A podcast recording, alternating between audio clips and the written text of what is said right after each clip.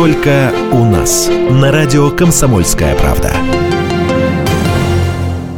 Добрый день, дорогие друзья. В эфире радио «Комсомольская правда». Меня зовут Евгений Беляков. А Сегодня мы будем разговаривать о том, как в России воруют деньги. И главный эксперт по этому вопросу, точнее, главный эксперт по тому, а, как у нас чиновники а, воруют деньги, потому что именно от этого человека зависит проверка всех бюджетных трат. Татьяна Алексеевна Голикова, глава счетной палаты в нашей студии. Татьяна Алексеевна, добрый день. Добрый день. А, расскажите, давайте сначала дадим некоторую информацию общего характера, ну такую статистическую, да. А, вы уже подвели итоги прошлого года, ну практически подвели, как я понимаю. Сколько было хищений в прошлом году? Вот в каком объеме а, они составляют? Ну, первое, что я хочу сказать, что это не хищение. Мы э, фиксируем все нарушения бюджетного и нового законодательства, неэффективное использование средств, а уже вопрос хищения это или не хищение, это тема правоохранительных органов, материалов, которые мы передаем, если увидим, что а, такие а, ситуации фиксируются. А если говорить о сумме, то это 516,5 миллиардов рублей. А в прошлом году это была практически аналогичная цифра, даже чуть больше 524,5 миллиарда рублей, но это свидетельствует о том, что приблизительно мы находимся на одном и том же уровне, но надо сказать, что количество нарушений, оно возросло. И, То есть стали больше, но в меньших объемах. А, в меньших объемах, да. Больше, но в меньших объемах. А, мы э, несколько по-иному э, выстроили свою работу в 2015 году. Ну, собственно, основанием для этого был э, антикризисный план правительства, и мы сосредоточились на том, что мы расширили тематику, то есть сделали ее более всеобъемлющей, но увеличили сократив чуть-чуть количество непосредственно мероприятий, но существенно нарастив а, количество объектов, по которым мы осуществляем контрольные мероприятия. А, примечательным для нас является факт, что в прошлом году, по, в 2014 году, по результатам наших проверок, во время проверок и по результатам их завершения объекты проверки вернули в федеральный бюджет чуть больше 1 миллиарда рублей.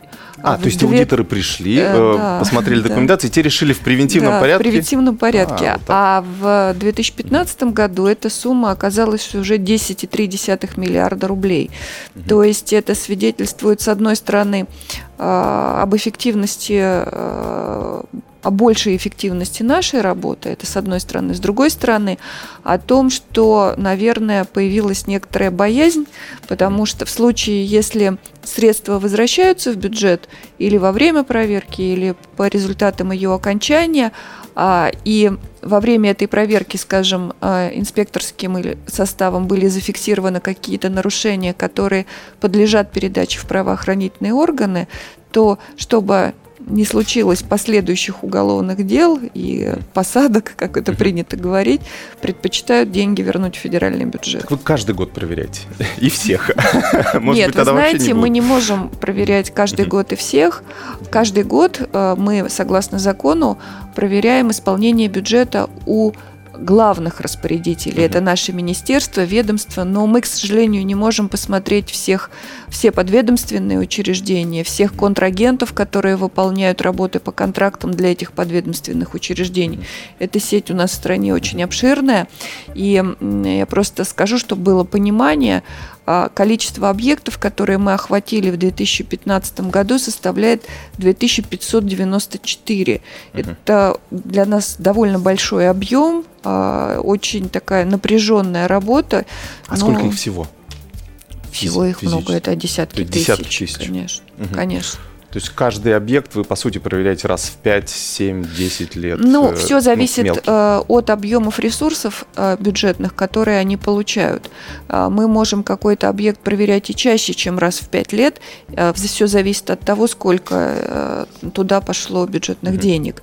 И есть ли какие-то сигналы, в том числе, а. по неэффективному использованию этих ресурсов. Причем эти сигналы, как правило, не от правоохранительных органов, эти сигналы от самих конечных потребителей услуг, угу. которые в ряде случаев заставляют нас задуматься а, на тему, а может быть действительно это стоит посмотреть или проверить, и иногда это имеет какой-то свой результат. А как это происходит? То есть, э, получается, любой человек, условно, любой вот контрагент, Абсолютно. компания могут написать письмо в счетную Абсолютно. палату, да. Э, привести какие-то факты. Да, и... да. Угу. так и происходит. Угу. А, ну, есть э, как бы обращения, которые не содержат в себе фактуры, которая позволяет нам каким-то образом отнестись к тому или иному нарушению, которое заявлено в такого рода обращении. А есть серьезно написанные документы, которые э, в том числе учитываются при проверках, и факты, которые изложены, проверяются. Это можно посмотреть на сайте счетной палаты, то есть как найти этот адрес, а, по которому писать? Ну, это общественная приемная. Угу. Через общественную приемную, как правило, действует. Ну и в письменном виде обращаются, и в электронном виде обращаются по-разному. А, мы э, как раз проводили недавно относительно акцию совместно да. со счетной палатой, и читатели комсомолки писали да. свои наработки, э, что хотят они проверить. Э, как-то это помогло? Включили ли их в план проверок? А, ну, первое, наверное, что нужно сказать, какое количество обращений и по каким вопросам оказалось лидирующим. Угу. Лидирующим оказалось количество обращений, которые касаются функционирования социальной сферы, и это на первом месте. Второе для нас было неожиданным, это оказался сектор госуправления. А, мы не предполагали, что сектор вопросы угу. в этой сфере окажутся на втором месте. И на третьем месте обобщенно это вопросы ЖКХ, функционирования промышленности и так далее.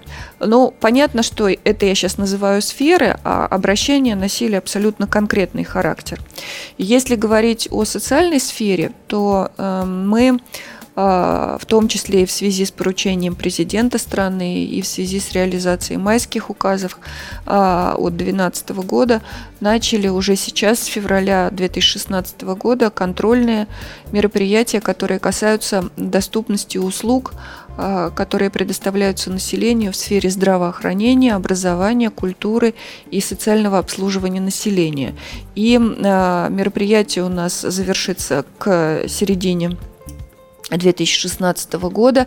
Касаться оно будет всего 2015 э, года, и поскольку аналогичное мы проводили э, в 2014 году, э, в 2015, простите, году за 2014 год, то, естественно, у нас будет возможность сравнить с тем, что произошло реально с доступностью при предоставлении услуг в сегодняшних условиях.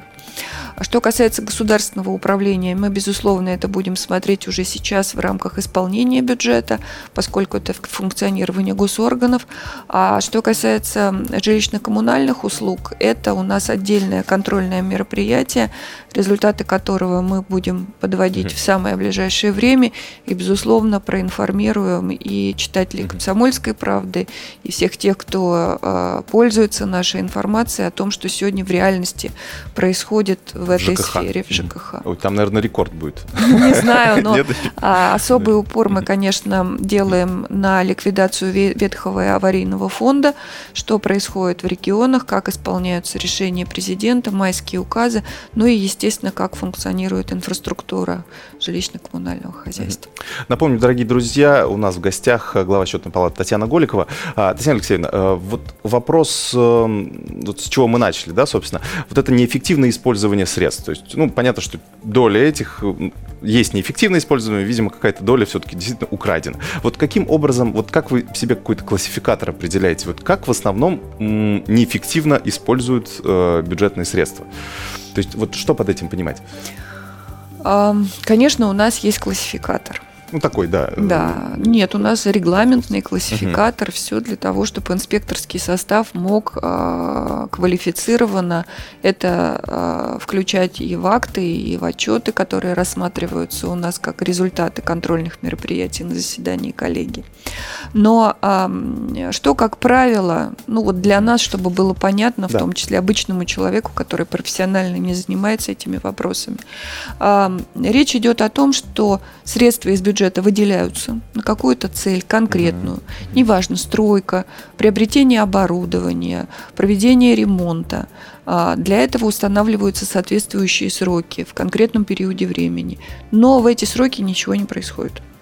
Соответственно, средства в отдельных случаях могут быть возвращены в бюджет, но, как правило, они не возвращаются в бюджет. Как правило, они остаются на счетах, и э, если, например, их выделяли крупным компаниям, то они остаются на депозитах, и на этих бюджетных деньгах зарабатываются соответствующие проценты. А, может быть ситуация, когда ввиду нерадивости тех, кто э, должен был осуществлять эти работы, э, они не осуществляются в установленные сроки, например, потому что не было проектно-сметной документации, потому что не были подготовлены земельные участки и так далее. Сроки сдвигаются. А, соответственно, эти деньги не отрабатывают то, ради чего они выделялись. Продолжим через несколько минут. Не переключайтесь. Только у нас на радио «Комсомольская правда». Специальный проект «Радио Комсомольская правда». Что будет? Сегодня мы говорим о том, что будет завтра. Ведущие эксперты и политики делают свои прогнозы. В эфире Владимир Сунгоркин и Александр Яковлев. Программу «Что будет?» слушайте каждую среду в 19.05 по московскому времени. Только у нас на радио «Комсомольская правда». Добрый день, дорогие друзья. В эфире радио «Комсомольская правда». Меня зовут Евгений Беляков. Татьяна Алексеевна Голикова, глава счетной палаты в нашей студии. Татьяна Алексеевна, добрый день. Добрый день. Сегодняшний бюджет 2016 года, ну, я округляю цифры, по расходам это 16 триллионов рублей. А, бюджет посчитан при цене 50 долларов за баррель. Очевидно, что э, сейчас э, будут э, пересмотрены его основные параметры в силу складывающейся экономической ситуации, но э, такого э, глубокого сокращения расходов, чтобы подогнать под ту цену, которая э, будет заложена в прогноз, как говорят эксперты, аналитики, это там порядка 40 долларов за баррель, э, конечно, очень сложно сразу одномоментно сократить. А, есть ли возможность а, более эффективно использовать то, что есть? И то, что уже ранее дано? Угу. Конечно, есть. Сколько можно было бы набрать? Вот при 16 триллионном бюджете. Я считаю, что набрать можно было бы до триллиона рублей. Угу. При а, дефиците в 3 триллиона получается. То есть мы там на треть примерно ну, сократим. Э, насколько мы сократим, мы не знаем, угу. поскольку не только от цены на нефть зависит э, параметры бюджета, много других бюджетообразующих показателей, которые влияют на расчеты бюджета. Сейчас забегать угу. вперед еще рано. Нужно дождаться все-таки прогноза, который сделает Министерство экономического развития, и аккуратно, корректно посчитать тот объем доходов и тот объем источников финансирования дефицита бюджета, которым можем располагать. Как думаете, вот нынешняя, ну, получается такая конъюнктура мирового рынка, низкая цена на нефть, дефицит серьезный бюджета. И раньше, если особо денег не считали, то есть, ну, где-то что-то урезается и так далее, по пути теряется. Ну, в принципе, э, бюджет всегда был профицитный последние годы, и, в общем, на это как-то смотрели сквозь Последние пальцы. годы он был да. дефицитный. Ну да, последний, да, был дефицитный. Вот нынешнее вот это изменение конъюнктуры, оно даст нам стимул, ну, как все говорят, что низкая цена на нефть, и мы начнем эффективнее работать, начнем модернизировать и так далее. Вот в плане бюджетных расходов. Ну, собственно говоря, наверное, наверное, тему нужно разделить на две части. А, первое – это те меры, которые уже предпринимались правительством в 2014 году в рамках антикризисного плана. А, часть мер, она настроена, конечно, на не сиюминутный результат. Э, в основном это касается вопросов импортозамещения. А, понятно, что это, если этим заниматься, то это отложенный эффект, эффект, ну, как минимум трех лет Должны ли в это вкладываться бюджетные ресурсы? Во многих случаях вкладываются. Мы сейчас даже не обсуждаем тему должны или не должны. Мы реагируем на ту ситуацию, которая складывается в экономике и должны поддерживать те сектора, которые наиболее, с одной стороны наиболее страдают, как, скажем, автомобильстроение. С другой стороны, а, приносят ощутимый результат на а, среднесрочном и долгосрочном тренде с точки зрения вклада в экономический рост. И, конечно, здесь есть э, и должно быть вмешательство бюджета. Другое дело, что насколько эффективно этот ресурс используется, насколько быстро и с каким результатом он доходит до конечного получателя, чтобы а, появился реально тот результат, который должен быть. Но я думаю, что нам еще предстоит это оценить. Сегодня забегать вперед, наверное, еще рано, хотя некоторые отрасли, такие как сельское хозяйство, определенную отдачу а, в 2015 году уже дали с точки зрения, в первую очередь, импортозамещения. А, мы в начале передачи как раз говорили о проверках, о большом количестве проверок, о том, каким результатом а, приходит счетная палата. Потом, как я понимаю, вы отдаете все документы в правоохранительные органы. Дальше отсматриваете ли потом, ведете ли какую-то статистику, как э, вот те ваши отчеты, как они потом выходят кому-то боком, а не выходят кому-то. Мы не более не, не просто ведем такую статистику. У нас, согласно закону, правоохранительные структуры обязаны представлять нам информацию реагирования на те материалы, которые мы направляли. И я должна сказать, что э, эффективность такого рода работы у нас в последние два года резко повысилась. У нас есть специальные рабочие группы по взаимодействию с Генеральной прокуратурой, Следственным комитетом, на которых рассматриваются конкретные материалы, а, которые мы туда направляем, в том числе с оценкой перспективы последующего возбуждения уголовных дел. Мы в процессе обмениваемся информацией Наши инспектора, которые выявляют те или иные нарушения, они выступают в том числе экспертами по отношению к отдельным моментам, которые в большей степени касаются финансового и бюджетного законодательства. И если говорить об итогах 2015 а, года, то а, по нашим материалам возбуждено 39 уголовных дел а, органами следствия. Это существенно, это на 62,5% больше, чем в 2014 году, в котором было 24 уголовных дела. И, а, в принципе, эта статистика свидетельствует, с одной стороны, о том, что а, мы стали более внимательно относиться к тем фактам, которые мы а, изучаем в процессе контрольных мероприятий. С другой стороны, наверное, это тоже важно, и правоохранительные органы стали более предметно реагировать на те документы, которые мы направляем. Понятно, что это не быстрый процесс. А, понятно, что уходят месяцы, иногда уходят годы для того, чтобы собрать соответствующую а, доказательную базу в случае, если это эти факты имеют перспективу на последующее возбуждение и доведение до суда. Хотя бы несколько примеров можете привести? Вот у вас висят, например, какая-то фотография такой, вы так галочку ставите, посажен. Ну, условно. Нет, мы так, конечно, такую статистику мы не ведем. Ну, хотя вот примеры э, э, тех дел, которые дошли до логического завершения и э, виновные были наказаны. То есть вот, которые, по сути, начала счетная палата. Ну, наверное, э, самое яркое – это космодром Восточный, э, потому что там возбуждено много уголовных дел. Наверное, в ближайшее время они там дойдут до суда. А, связанные с этим уголовные дела а, в системе э, спецстроя, а, в системе Минстроя, я имею в виду в первую очередь федеральный центр, центр ценообразования в строительстве. Есть еще ряд ну, наверное, всем известная э, компания «Мостовик», которая вот буквально недавно рассматривалась, тоже дело в суде. Э, у нас, к сожалению, тоже в рамках наших контрольных мероприятий были факты, которые мы передавали в Генеральную прокуратуру и в следственные органы по контрактам, которые этой компании заключались с соответствующими а, структурами. Ну, я вот как галочки я не ставлю. Безусловно, мы такую статистику ведем, но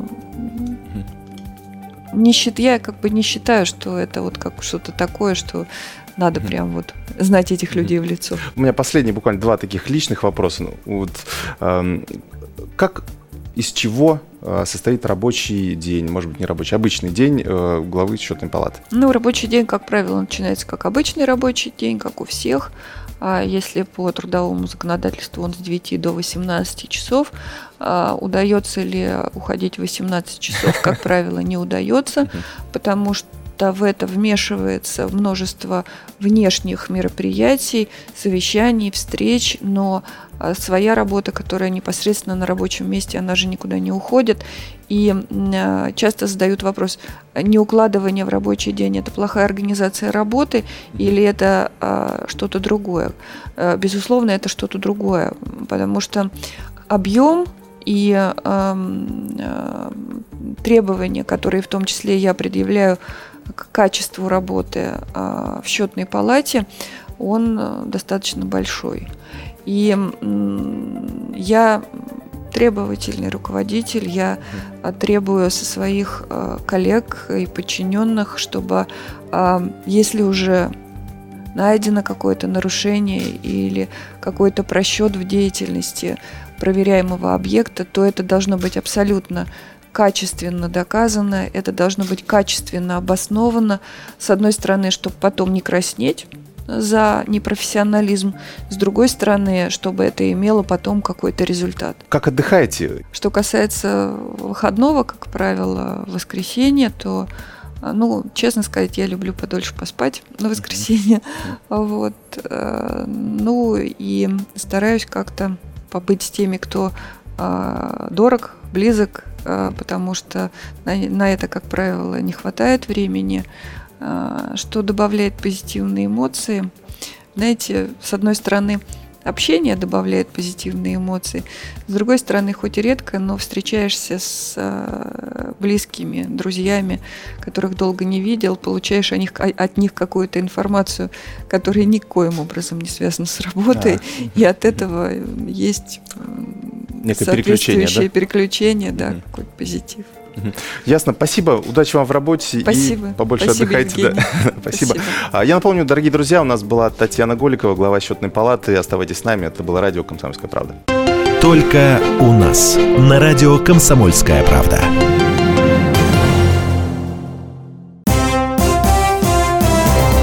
Здравствуйте. Я Давид Шнейдеров. По субботам я рассказываю о кино – о его проблемах, о малоизвестных, но не малозначительных фактах. А главное — о том, что из общего кинопотока обязательно стоит посмотреть. Помогают мне в этом актеры, режиссеры, продюсеры, в общем, люди, которые в курсе событий.